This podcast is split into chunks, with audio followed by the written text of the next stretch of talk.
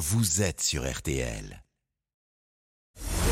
Julien Cellier et Cyprien Sini ont défait le monde dans RTL Soir. À 18h43 minutes, il est grand temps de défaire le monde. Maintenant dans RTL Soir avec Cyprien Sini, Julie Bro, Laurent Tessier. L'info autrement jusqu'à 19h. Menu s'il vous plaît Cyprien.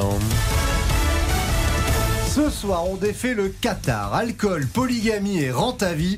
Tout ce qu'il faut savoir sur le vrai visage du Qatar. Et c'est pas toujours comme on l'imagine. Au menu également le portrait de l'homme qui a réussi à perdre 15 milliards en 24 heures. Ferrari qui se porte comme un charme et la conquête spatiale au service des bébés. On défait le monde la quotidienne, c'est parti. On défait le monde dans RTL Soir. Et voici le son du jour. Les Bleus, ça y est, sont arrivés au Qatar. Eh oui, ça y est, c'est parti. C'était moi, ça Oui, absolument, il y a quelques heures, enfin il y a une heure. Donc forcément, on a voulu tout savoir sur l'Émirat dont on parle tant. Une superficie d'11 000 km, c'est l'équivalent d'un grand département français. hein. Ancienne colonie britannique, le Qatar est indépendant depuis 1971. Et le saviez-vous Il y a environ 2 millions et demi d'habitants, mais seulement 200 à 250 000 Qataris. Le Oui, voile bon, est merci, obligatoire. Merci Julie, merci. Ah, elle est bonne Lepers. élève, hein. Elle est bien révisée. Non, nous on voulait surtout s'intéresser aux mythes et aux réalités autour de cet État. Et donc on a contacté Frédéric Ancel, professeur en géopolitique, auteur notamment des Voix de la puissance. Ça vient de sortir chez Odile Jacob. On dit par exemple que tous les Qataris sont riches. Alors vrai ou faux? Les Qataris ne sont pas tous riches, mais il n'y a pas de Qataris pauvres. Les 200 à 250 000 locaux, enfin nationaux, on va, on va les appeler comme ça, soit font partie euh, des grandes familles euh, claniques euh, régnantes, soit ils ont fait suffisamment d'études qui leur permettent en fait de ne pas être pauvres du tout en réalité. hein. Le, le PIB par habitant d'ailleurs est l'un des plus élevés du monde. Oui, 61 000 dollars par habitant. En France, c'est 43 000.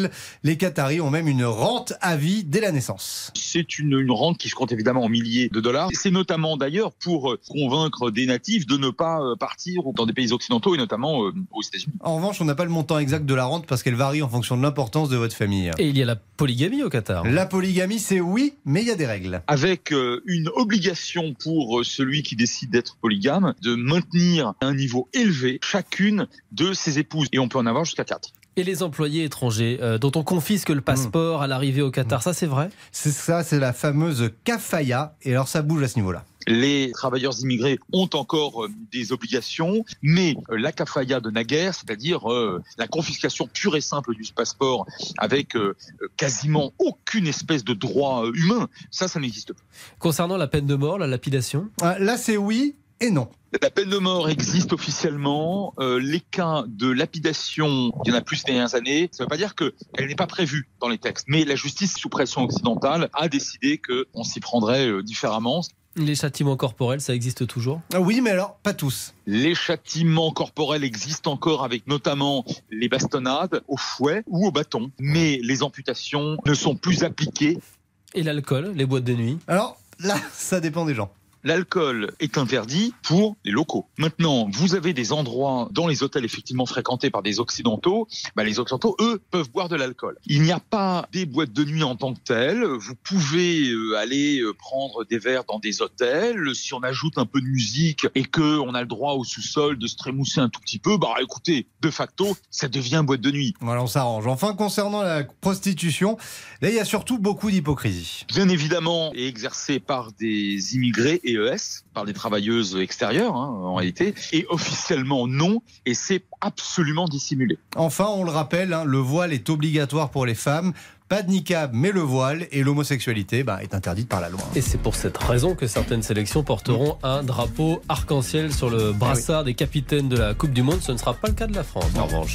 RTL, Sous les radars. On défait l'info passée sous les radars. Et on a beau parler d'inflation et de pouvoir d'achat, il y a quand même un secteur qui résiste à tout, Laurent. Les marques automobiles de luxe, c'est Ah. la grande forme. Elles ne connaissent pas la crise. Rolls-Royce, par exemple, vient de livrer plus de 1500 véhicules entre juillet et septembre. C'est plus que l'an dernier à la même période. Et pourtant, si vous ouvrez le catalogue des modèles, vous devez sortir au minimum 300 000 euros. Les ventes de Porsche ont progressé de 2% depuis le début de l'année. Tout va très bien aussi chez Lamborghini, Ah. plus 7,6%. Bentley, allez hop, ça continue, plus 3,5%.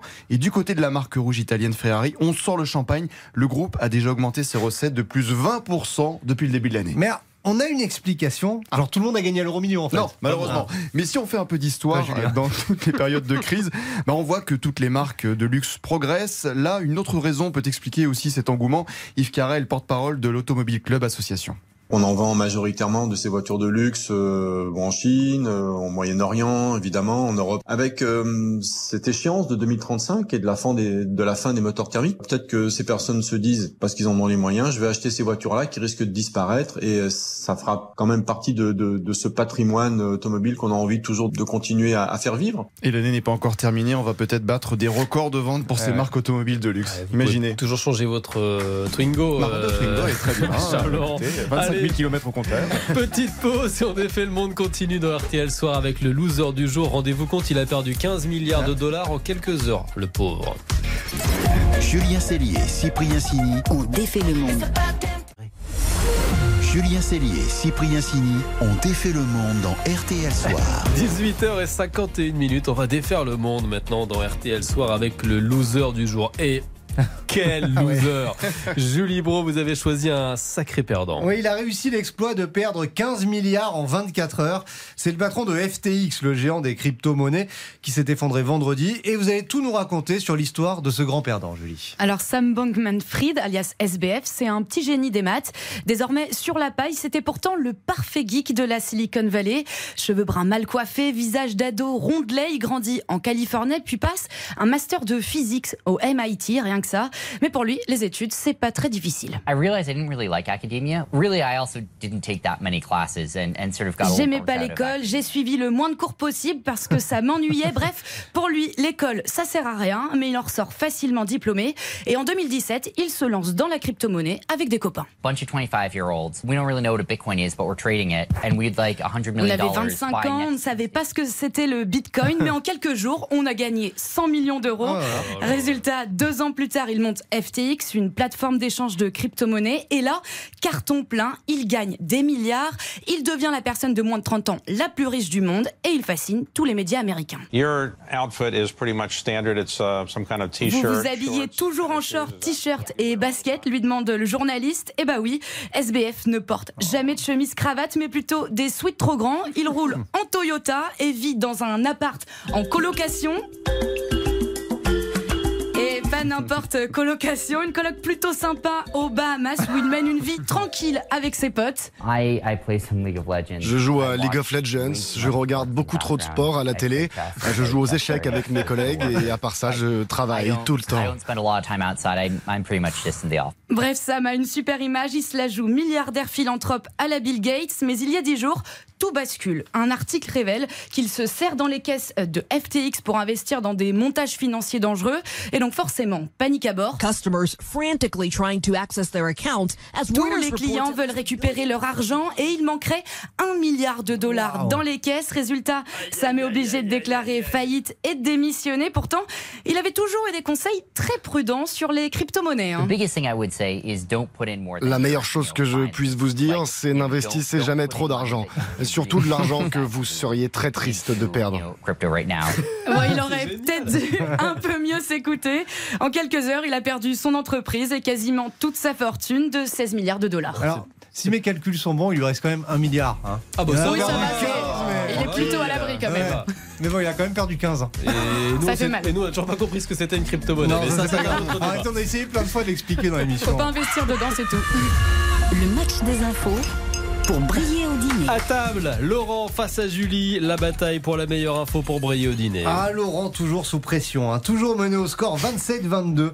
Mais Laurent qui n'abdique pas avec Non. ce soir le mondial de foot. Oui, je n'abdique pas. Mais un pays, oui, mon info pour briller, c'est que l'Inde a déclaré forfait pour une Coupe du Monde parce que l'équipe ne pouvait pas jouer pieds nus. Oh. Oui, c'était en 1950 pour le mondial au Brésil. Les joueurs avaient cette habitude. Mais la FIFA a refusé catégoriquement. Colère de la fédération indienne qui a décidé de se retirer quelques semaines avant le début de la compétition. Ils auraient peut-être dû la jouer et en profiter parce que l'Inde ne s'est jamais plus qualifiée pour un mondial. Donc, Ça, c'est fallait mieux saisir sa chance. hein. Allez, place à Julie. Elle y a passé la journée, hein. elle a Ouais. changé plusieurs fois d'idée. Et comme Artemis a enfin décollé pour la Lune, elle a choisi de briller dans l'espace. Et Eh oui, mon info pour briller, c'est que sans les astronautes, les enfants n'auraient jamais eu de couches telles que nous les connaissons aujourd'hui. Alors je vous explique, en 1961, Alan Shepard est le premier Américain envoyé dans l'espace, mais son vol est retardé. Il doit patienter près de 5 heures enfermé dans une petite capsule spatiale. Donc forcément, pas le choix, il se fait pipi dessus dans sa combinaison. Il a, donc- il a donc fallu trouver une solution, des couches vraiment absorbantes, une innovation signée Pampers qui va changer la vie des astronautes, mais surtout celle des bébés. Eh, elle est mal, quand même incroyable cette Ouais. info pour briller au dîner. Elle a passé me regardez pas. Ne me regardez pas, Julien. Tournez la tête, tournez la tête. Je ne veux pas. Un point partout Non. Allez Non, non, non. Non, non, je donne le point à Julie, elle vient pas souvent. Ah, bah oui. moi, je. C'est le point de bienvenue. C'est le point de bienvenue. J'ai un point ça, commun avec l'Inde. Je j'ai donne des objectifs à Laurent, la remontada. si oui, vous y arrivez, vous aurez d'autant plus de mérite. Au mois de juillet Ah bah là, on est 2023. à 28-22 quand même. hein. Allez, merci les amis d'On défait le De monde. On rien. marque une toute petite pause et dans un instant, il y aura le journal de 19h et la météo. À demain. À demain. On défait le monde. Julien Cellier, Cyprien Signé.